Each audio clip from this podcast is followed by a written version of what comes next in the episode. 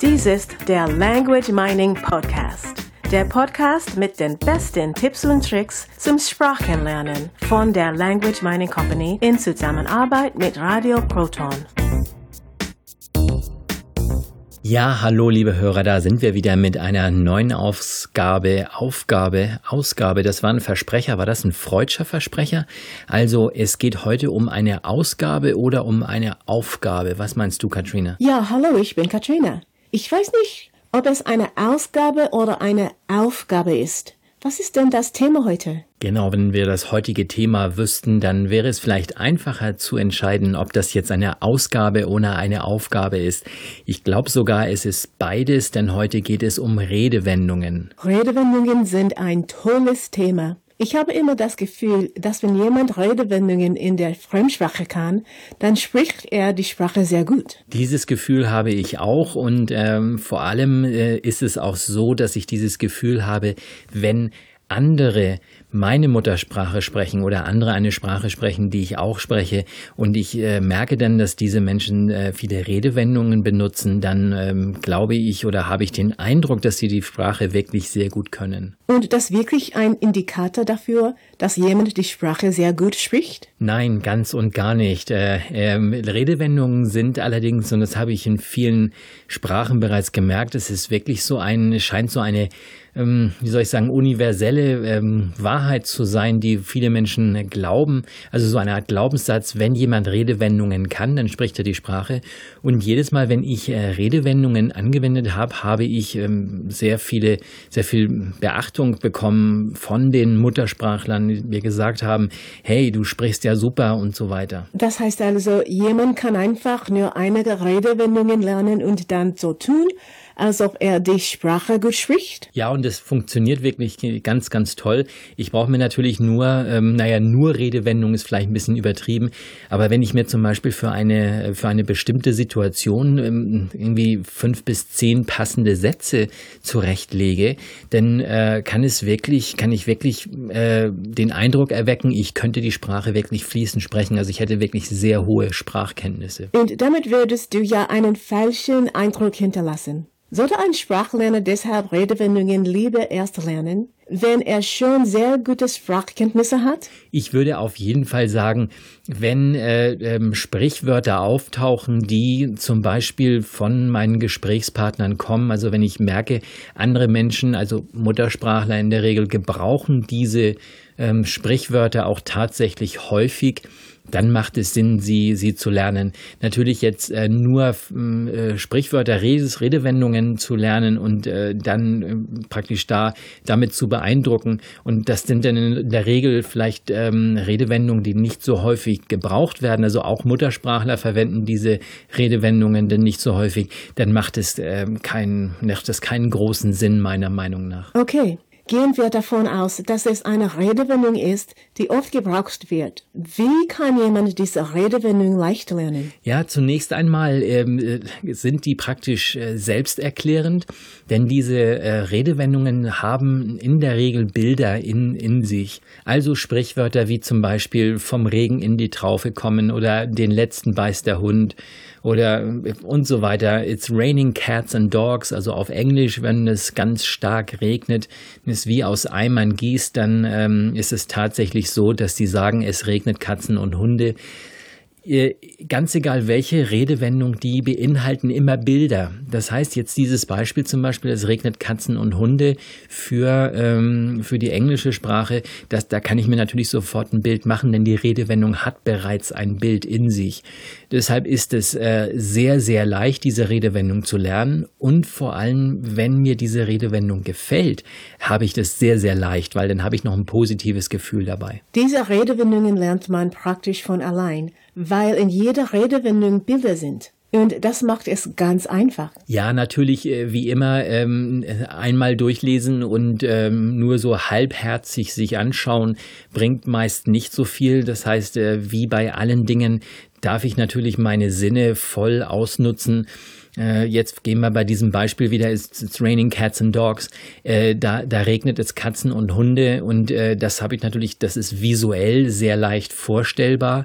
Aber auch da kann ich mir natürlich äh, diese, diese Hunde und Katzen, die da vom Himmel fallen als Regentropfen, Tropfen kann ich mir groß, kann ich mir klein vorstellen. Ich kann mir sie bunt und grün vorstellen. Welche Farbe haben denn diese Regentropfen?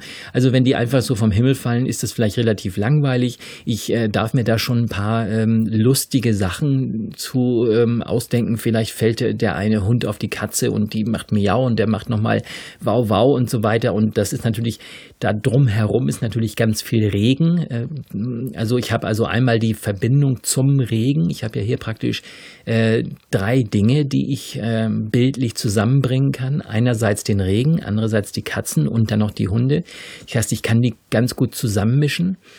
Äh, und damit habe ich also ein ganz, ganz großes Bild, äh, was zum Beispiel lustig aussieht. Also ich mache das immer ganz gerne so und frage mich, wie hätte es Walt Disney gemacht? Also wenn der solche Bilder macht, denn ähm, dann sind das wirklich lustige Sachen und die kann ich mir schnell merken. Wenn ich selber solche Bilder in meinem Kopf erzeuge, geht es äh, sehr, sehr schnell mit dem Lernen. Das ist nur der visuelle Eindruck aus der Redewendung. Was machst du mit dem auditiven Kanal? Ja, ich hatte eben schon ganz kurz die beiden Wörter miauen und bellen erwähnt. Äh, das heißt, ich, ich darf mir natürlich jetzt auch noch ein Geräusch dazu machen. Ich kann auch wieder hier genau das Gleiche machen wie mit dem visuellen Darstellen, wo ich sage, ich binde, verbinde jetzt diese drei Bilder, die Regentropfen, der, die, die Hunde und die Katzen. Und äh, beim Auditiven, also beim Hören, kann ich jetzt auch wieder verschiedene Dinge ähm, verbinden. Und zwar ganz klar das Prasseln der Regentropfen. Und Regen ist wirklich auditiv, wenn wir uns vorstellen, wenn mal so richtig heftig Regen runterkommt und wir vielleicht auch noch ein Blechdach haben oder was ähnliches oder eine Fensterscheibe, gegen die es regnet, dann haben wir da ein Geräusch. Und ich denke mal, dass sich jeder dieses Geräusch vorstellen kann. Dann äh, haben wir natürlich das Bellen und wir haben das Miauen und äh, stellen uns einfach vor, wie diese Hunde und diese Katzen zum Beispiel in diesem Regen hinein miauen und das äh, klingt alles ein bisschen verwässert jeder hat seine eigenen Bilder und äh, dadurch habe ich natürlich, äh, also Bilder und Geräusche. Jetzt habe ich natürlich die Bilder, ich habe die Geräusche und damit hätte ich schon mal zwei Sinne wirklich aktiviert und aus dieser Geschichte schon ein halbes Daumenkino gemacht. Mhm. Wir haben fünf Sinne. Einer davon ist die Kinästhetik, also das Gefühl oder die Bewegung. Was machst du damit? Dem Gefühl schenke ich immer ganz, ganz viel Bedeutung, denn alles, was über das Gefühl reingeht, das bleibt lange drin, das äh, hält sich, das ist sozusagen viel, viel stärker verankert als, als alles andere. Und ich kann diese Dinge natürlich kombinieren. Das heißt, ich kann äh, ähm, das, das Bild lustig machen, dadurch fange ich an zu lachen. Ich kann diese Geräusche lustig machen, dadurch fange ich, ähm, fange ich wieder an zu lachen. Das heißt, äh, es ist jetzt schon ziemlich klar, das Gefühl Gefühl, was ich hier aufbaue, ist ein Lachanker. Also ist irgendwas, was ich mir wirklich lustig vorstelle. Und das ist auch der Grund, warum ich äh, Walt Disney erwähnt habe, denn äh, Walt Disney macht lustige Filme. Und wenn mir diese Filme gefallen, kann ich mir von ihm eine ganze Menge abgucken. Jetzt bin ich gespannt. Es gibt noch den Geruch und den Geschmack. Kann ich das auch nützen? Ja, kreative Menschen und ich denke mal, ähm, alle Menschen auf dieser Welt sind kreativ, können das sehr wohl. Jeder von uns kann riechen, jeder von uns kann schmecken und äh, ich kann mir natürlich den Regen vorstellen, wie er riecht.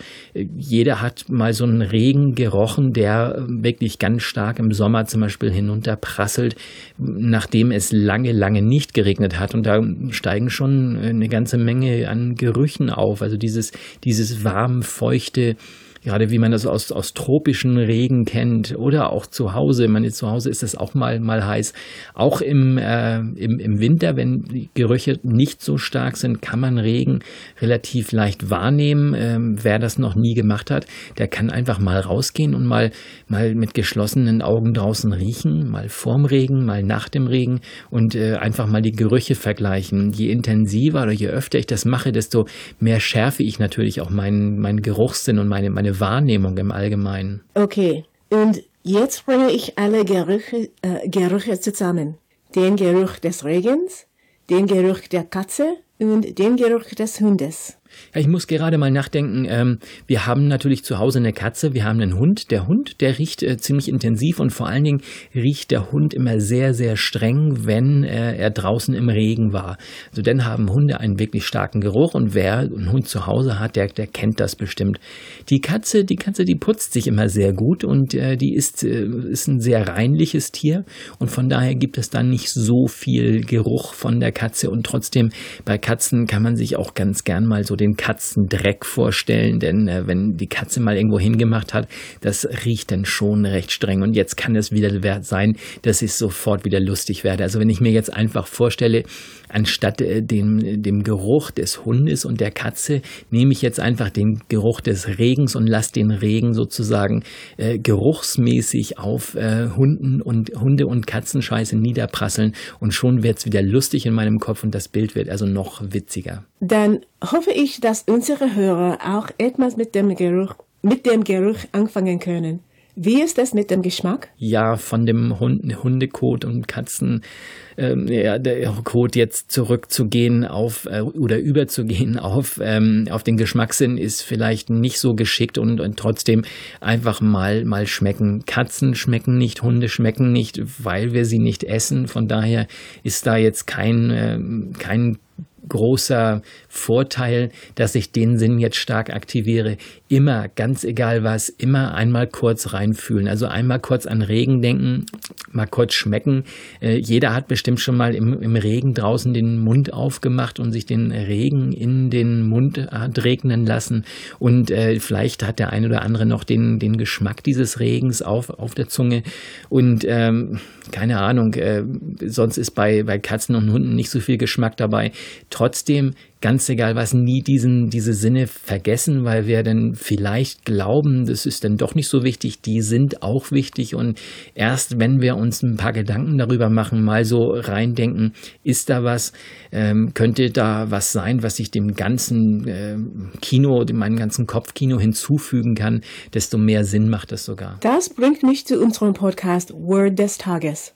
Dort erklärst du jeden Tag ein Wort in einem Beispielsatz mit einer Eselsbrücke. Und das gibt es jetzt auch als Buch mit dem Titel 99 Esels, 99 Eselsbrüchen. Täglich inspiriert Englisch lernen. Sind in diesem Buch auch Redewendungen drin? Ja, die eine oder andere Redewendung ist auch dabei. Und äh, gut, dass du das, das, das Buch erwähnst. 99 Eselsbrücken heißt es. Natürlich geht es darum, dass äh, 99 Wörter in 99 Sätzen erklärt werden. Und ähm, das ist alles aus dem, äh, aus dem Podcast sozusagen haben wir ein Buch gemacht, äh, noch besser, schöner aufgearbeitet. Es sind Audiobeispiele dazu. Also im Prinzip kann jeder, der das, der das Buch kauft, auch äh, gleichzeitig kostenlos praktisch ein Audiobuch dazu hören, weil jede Seite praktisch mit einer Audiodatei verlinkt ist. Als E-Book natürlich, als gedrucktes Buch gibt es das noch nicht. Das ist noch in, in Arbeit. Äh, ja, wir machen da, wir arbeiten da also sehr viel. Es geht bei diesem Buch nicht natürlich darum, dass jemand äh, es liest und äh, sich da tatsächlich dann 99 neue Wörter äh, merken kann und relativ leicht merken kann. 99 Sätze, weil dieses Wort natürlich in einem ganzen Satz vorkommt und es sehr viel mehr Sinn macht, einen, einen Satz zu lernen als ein Wort. Und äh, da ähm, äh, darf jemand jetzt wirklich den Fokus darauf legen, dass er äh, diese, diese Wörter nicht so ernst nimmt, sondern sich mehr darauf konzentriert, wie er diese Eselsbrücken konstruiert. Denn es kommen immer wieder neue Wörter und diese 99 ist natürlich nur ein kleiner Teil der Sprache. Wer jetzt also ein neues Wort liest und hat vorher dieses Buch gelesen, der hat denn schon sehr viel Training hinter sich, was Eselsbrücken angeht. Das heißt, er kann sich auch sehr leicht etwas Neues merken und das ist der Grund, warum wir dieses Buch geschrieben haben. Ich fasse das noch einmal zusammen. Redewendungen machen Sinn, wenn sie in der Sprache häufig gebraucht werden. Und man kann äh, leichte Muttersprache damit beeindrucken. Wir haben auch ein wenig Werbung äh, für das neue Buch gemacht, 99 Eselsbrüchen, täglich inspiriert Englisch lernen. Damit, damit lernt jeder Eselsbrüchen zu bauen, oder? Genau, Eselsbrücken bauen lernen. Das, so hätte ich auch den Titel des Buches äh, nennen können. Ja, 99 Eselsbrücken, da geht's um Eselsbrücken, das sagt ja schon der Titel. Es ist für tägliches, täglich inspiriert, äh, Englisch lernen, so ist der Untertitel. Würde mich freuen, wenn nicht, wenn wir auch dazu ein bisschen Feedback bekommen. Äh, wir freuen uns immer wieder, wenn wir äh, Rückmeldungen bekommen zu diesem Podcast und zu den vielen anderen Dingen, die wir tun. Das ist eine tolle Aufgabe für nächste Woche. Und damit verabschiede ich mich auch. Tschüss. Genau, das ist eine tolle Aufgabe für nächste Woche und damit verabschiede ich mich auch. Bis dann. Tschüss. Und zu vielen unserer Themen, die wir in diesem Podcast besprechen, bieten wir auch Webinare an. Also ganz gezielte Inhalte für gezielte Themen, für Lösungen, die wir Ihnen liefern, entweder als Gruppenseminar oder auch als Einzelcoaching äh, über das Internet. Wir zeigen Ihnen, was geht, wie es geht und wir zeigen Ihnen vor allen Dingen, was bei Ihnen funktioniert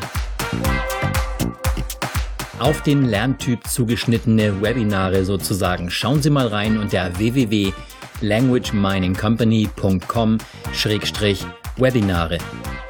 Und wie ihr vielleicht ja schon wisst, haben wir noch weitere Podcasts, zum Beispiel diesen hier. Dies ist der Word des Tages Podcast. Erklärungen in deutscher Sprache für Merriam-Webster's Word of the Day. Das war der Language Mining Podcast. Der Podcast mit den besten Tipps und Tricks zum Sprachenlernen von der Language Mining Company in Zusammenarbeit mit Radio Proton. Weitere Informationen finden Sie unter www.languageminingcompany.com und www.radioproton.at.